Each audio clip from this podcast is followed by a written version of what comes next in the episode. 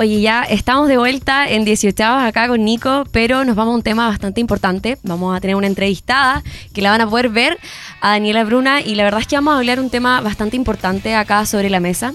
Ella es directora de la carrera de psicología en la Universidad del Desarrollo y vamos a tocar un tema que se llama violencia escolar. Ya es un tema bastante conocido a través de todos. Eh, el tema del bullying y, y bueno, acá tenemos a Daniela. Daniela, ¿me escuchas? ¿Qué tal? ¿Cómo estás? Hola, buenos días, ¿cómo están? Hola, buenos días. Acá estamos en 18 con Nico. ¿Cómo nos puedes ver? Qué bien. Daniela, bueno, es verdad, eh, lo estuvimos conversando también con, con Javiera, ¿cierto? Y, con. Camila antes de salir al aire. Es un tema que, eh, que, marca mucho porque la violencia eh, escolar no es algo nuevo. Hay hace ya un tiempo un concepto, este el bullying, ¿cierto? Que ya está definido. pero la, la violencia ha existido siempre eh, uno de repente conversando con, gente mayor, dice, bueno, esto, era, siempre existió, eh, se da mucho esto de... no, sé si que te como, como, matonaje, era como esto, como salvajismo. Ahora ya hay un concepto eh, y, lo podemos trabajar. Ahora, Daniela, desde el, punto de vista de la psicología, ¿cómo, cómo puede eh, influir esta violencia escolar que está viviendo un niño por lo demás? O adolescente, eh, cómo puede eh, la violencia influir cierto en el rendimiento escolar. Eh, bueno, primero, antes de responder la pregunta, quisiera hacer una distinción, ya, ya que en términos conceptuales, violencia y bullying no son los mismos fenómenos. Ah, ¿ya? en el fondo, bullying es un tipo de violencia. ¿ya? Y el bullying se caracteriza por algunos aspectos centrales. En primer lugar, es eh, un fenómeno que ocurre entre pares, entre personas que son iguales, entre comillas, por ejemplo, entre los compañeros de curso o compañeros de colegio, eh, pero donde se da una relación asimétrica, donde uno de alguna manera eh, toma el poder, ¿no es cierto? Y otro se siente menor en alguna característica que el otro, por lo tanto, también es un fenómeno que se da de forma subterránea. Normalmente eh, los adultos, ¿no es cierto?, eh, las personas que están alrededor no lo ven de una manera tan fácil y obvia, ¿sí? Y además es un fenómeno crónico a través del tiempo. Normalmente el bullying eh, dura un periodo más o menos largo, ¿ya?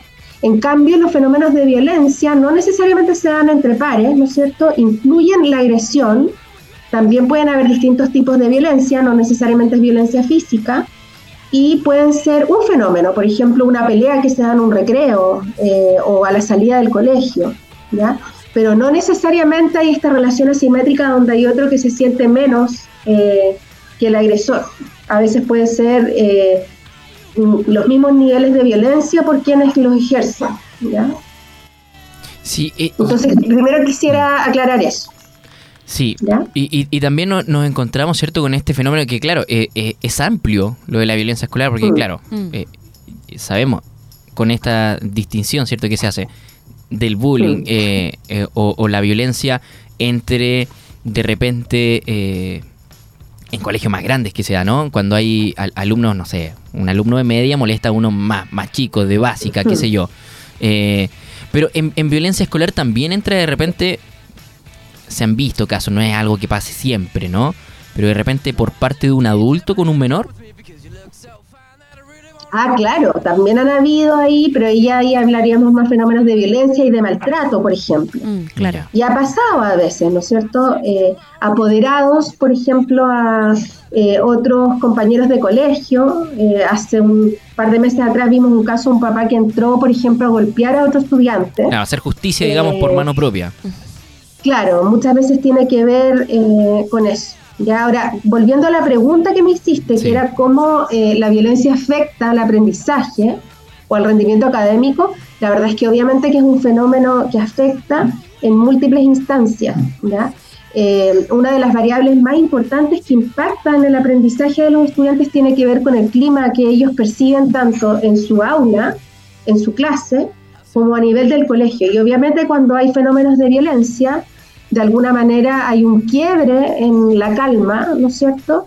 Y muchas veces afecta eh, a los resultados de aprendizaje, porque obviamente la comunidad se impacta frente a estos fenómenos de violencia, obviamente que se pierde la posibilidad de tener eh, las rutinas que típicamente se tienen, eh, por lo tanto eh, impacta en diferentes niveles, ¿no es cierto? Impacta a los profesores, impacta a los directivos, a las personas que asisten a la educación, pero también obviamente a los estudiantes. Así es. Oye, Daniela, eh, una pregunta. ¿Y cómo se puede apoyar a los estudiantes para que se sientan protegidos y mejorar el rendimiento escolar? Hmm. Bueno, eh, lo primero y más importante es que hay que tratar de evitar tener eh, solo una perspectiva para incendios. Y con esto me refiero a que los establecimientos solamente actúen frente a los casos de violencia, de bullying, de maltrato, etcétera, cuando estos estén llevándose a cabo. Lo ideal, ¿no es cierto?, es que cada establecimiento tenga una cultura preventiva y promocional. ¿ya? Y cuando hablo de promocional, eh, buscando tener, ¿no es cierto?, un clima de bienestar. ¿ya? Y esto implica, por un lado, que el colegio no es solamente un lugar donde se van a aprender eh, aspectos cognitivos, eh, contenidos, sino que también un espacio de compartir, eh, de generar convivencia, ¿no es cierto? Por ejemplo, ahora que estamos en el 18, hay una buena práctica que es que todos celebran las fiestas patrias, ¿no es cierto? Se visten eh, de guaso y se generan lazos, ¿no es cierto? Muchas veces eh, lo mismo cuando hay aniversarios del colegio, etcétera. Pero también eh, que haya un mensaje claro y prácticas de que en los establecimientos, ¿no es cierto? no necesariamente vamos a ser amigos, pero nos vamos a llevar bien, que puede haber conflictos, y que van a haber mecanismos de resolución de conflicto y que si ocurre un caso de violencia también hay ciertos protocolos o mecanismos, ¿no es cierto?, de cómo denunciar este caso, cómo reaccionar el colegio, cómo validar, ¿no es cierto?, cómo se sienten los diferentes actores de esto. Que no solamente sea algo que eh, se da cuando ya hay un fenómeno de violencia. Ah, estamos conversando con Daniela Bruna, ella es directora de la carrera de Psicología en la Universidad del Desarrollo sobre la violencia escolar. En ese sentido, Daniela, eh, o, por lo menos desde tu parecer, ¿qué hace que, exista una, acción más bien reactiva, no tanto preventiva, eh, más bien cultural? Sí, eh, y esto ya yo creo que un sociólogo lo podría a veces explicar mejor, pero obviamente que abordar el conflicto, las diferencias de opiniones, ¿no es cierto? Es algo difícil y es algo que en general a las sociedades les cuesta porque requiere mucho diálogo, comprensión, tomar la perspectiva del otro eh, y aceptar esas diferencias. Y obviamente eh, ninguna comunidad le gustaría tener casos de violencia ni de bullying, ¿no es cierto? Son casos que son muy difíciles. ¿ya? Eh, entonces, en ese sentido, muchas veces son temas que se convierten un poco en tabú. Y como es fácil eh, pensar que uno es una cultura o una comunidad donde este tipo de casos no ocurren. Eh, obviamente esto no pasa en todos los establecimientos. Por ejemplo, los establecimientos públicos tienen eh, obligación por ley, y también los colegios públicos y privados, independiente de su dependencia, de tener ciertos protocolos, ¿no es cierto? pero muchas veces es como esta dinámica como de la ropa sucia se lava en casa, como de no exponer los casos, ¿no es cierto? Eh, porque obviamente es difícil eh, hacerse cargo de que pueden haber estos casos en la comunidad, pero hay que partir que la humanidad eh, tiene de claro y de oscuro, ¿no es cierto? Y que obviamente pueden haber conflictos y pueden haber diferencias, y si eso se pone como un principio y se parte de la base de que eso va a ocurrir, pero que en esta comunidad, ¿no es cierto?, nos vamos a hacer cargo de eso, es mucho más probable eh, que podamos resolver los casos de una mejor manera, involucrando a todos los actores y con soluciones que son profundas, que van más allá, ¿no es cierto?, de atacar un caso en particular. Y Daniela, cuéntanos qué señales vemos en un niño eh, que está viviendo la, violencia escolar. Mm. Em, bueno, la verdad es que la posibilidad de los síntomas eh, es bien variada, ¿ya? Pero los papás tienen que estar atentos eh, a diferentes cosas, ¿ya? Por un lado, eh, niños, por ejemplo, con baja tolerancia a la frustración, que eh, les cuesta tramitar emociones negativas, ¿ya? Ahora en la pandemia eso ha sido mucho más complejo, ¿ya? Mm, nosotros en la universidad, yo trabajo también en un centro de investigación que se llama CIME, por ejemplo, analizamos qué es lo que pasaba con las emociones en profesores y en estudiantes durante la pandemia y vimos que en su mayoría la emocionalidad presente, sobre todo en las épocas de confinamiento, fue de mucha rabia con la situación que estaba ocurriendo, frustración, eh, enojo, tristeza. Y obviamente esas son emociones que eh, eh, si se mantienen y se cronifican en el tiempo, pueden desencadenar fenómenos de distinto tipo de violencia. Entonces también estar atento a ese tipo de emociones dando espacio a que se puedan de alguna manera expresar, ¿ya? Eh, niños, por ejemplo, que tienen cambios en sus conductas eh, alimenticias, que em, eh, empiezan a mostrar como mayor consumo y ansiedad, ¿no es cierto? O al revés, ¿no es cierto? estudiantes que dejan de comer, que empiezan a psicosomatizar, por ejemplo, a sentirse mal, a presentar dolores de cabeza, náuseas, a manifestar que no quieren ir al colegio porque se sienten mal.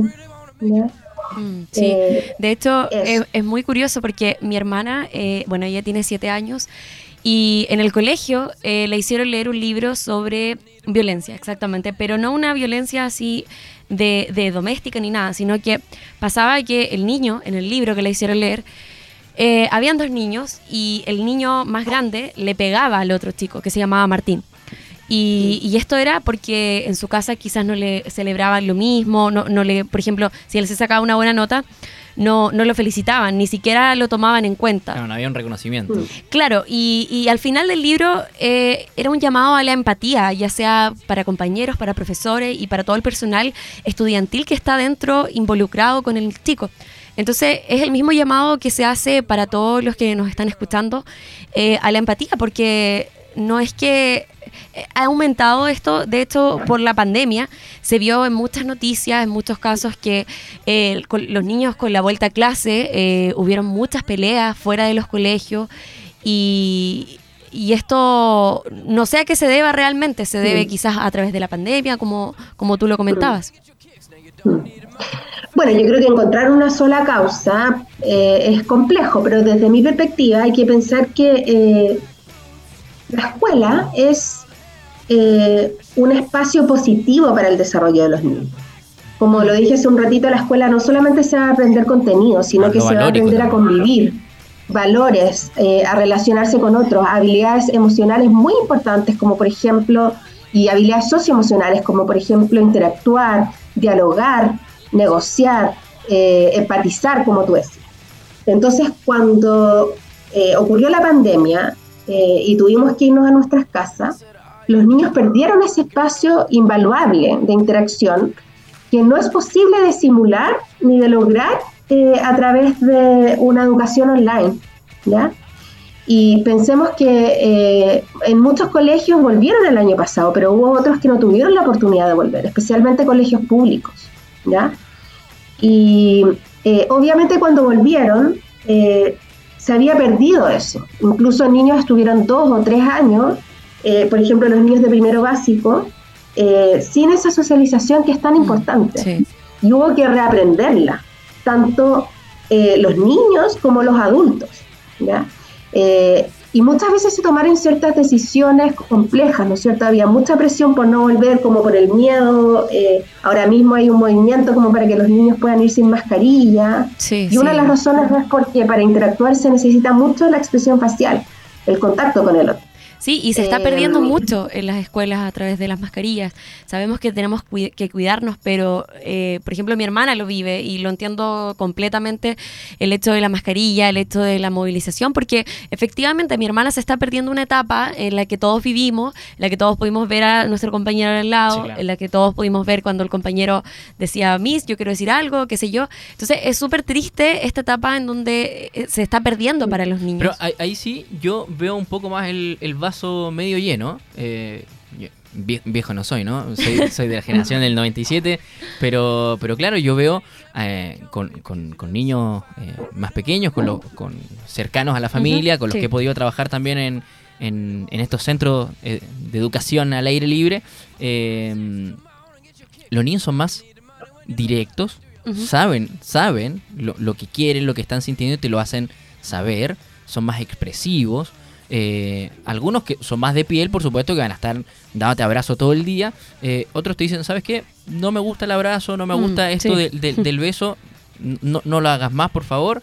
Eh, y, en ese sentido soy, soy, o trato de ver el vaso medio lleno, que la generación siento que ha cambiado para bien. Sí, sí. Si bien son, niños con opinión. Porque están muy estimulados. Sí, sobreestimulados, diría yo. Sí. sí, mi hermana, de hecho tú conversas con ella y ella es así como una explosión de sabiduría y, para los siete años que tiene, a veces uno queda como descolocado porque a esa edad uno no tenía tanta información y eso también es lo que pasa, que vemos a los niños con el celular, con la tablet y, también se pierde un poco la recreación fuera de la casa, eh, jugar con el vecino, jugar con la vecina. O sea, jugar a la pelota en la calle, eso ya no, no. A la escondida. Es casi que impensable. A la tiña. Daniela, en ese sentido, ¿qué, qué mensaje final le podemos dejar tanto a, los padres que de repente están escuchando, ¿cierto? Que, es un tema, la violencia escolar. Eh, nos preocupa, pero también nos debemos ocupar eh, con este trabajo en conjunto, con este trabajo más bien preventivo, con los encargados de convivencia escolar.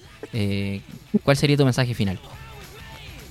Bueno, a mí me gustaría tomarme de las palabras que dijo Nico, eh, como de esto de que él igual veía el vaso medio, medio lleno. ¿Y con qué me refiero? Es que hay esperanza. ¿ya? No hay que negar que estamos pasando por un momento difícil, que estamos viviendo las consecuencias de la pandemia, pero también eh, muchas de las decisiones en política pública se toman evaluando tanto los beneficios como las dificultades.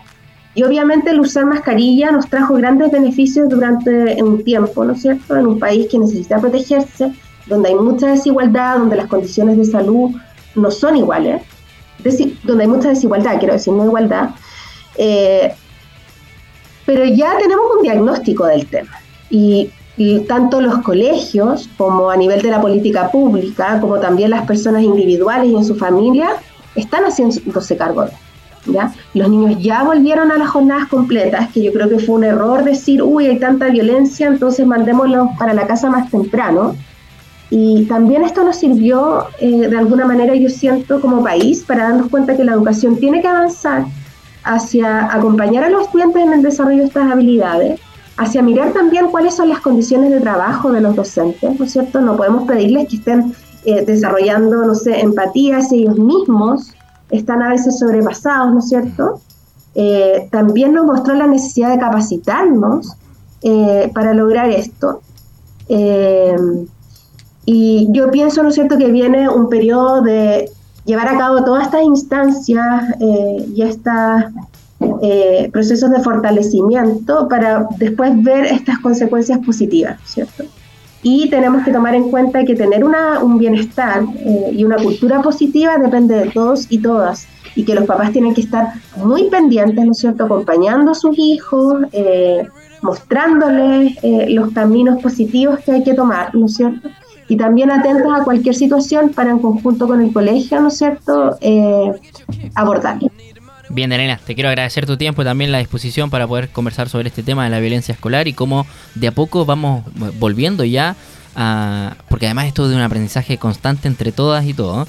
Daniela Bruna, directora de la carrera de Psicología en la Universidad del Desarrollo, gracias por estar en AE Radio conversando con nosotros esta mañana. Que estén muy bien,